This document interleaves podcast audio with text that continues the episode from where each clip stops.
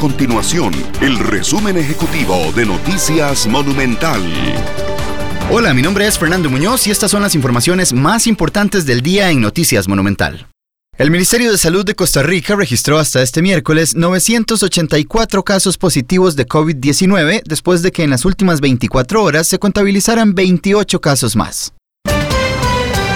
Además, el ministro de Salud, Daniel Salas, señaló que el principal riesgo para Costa Rica en este momento es la alta circulación del virus que causa el COVID-19 en Nicaragua, mientras que el ministro de Seguridad, Michael Soto, desmintió supuestas caravanas de migrantes ingresando a Costa Rica en medio de la pandemia. Hasta la fecha ya se registran más de 13.000 rechazos en fronteras.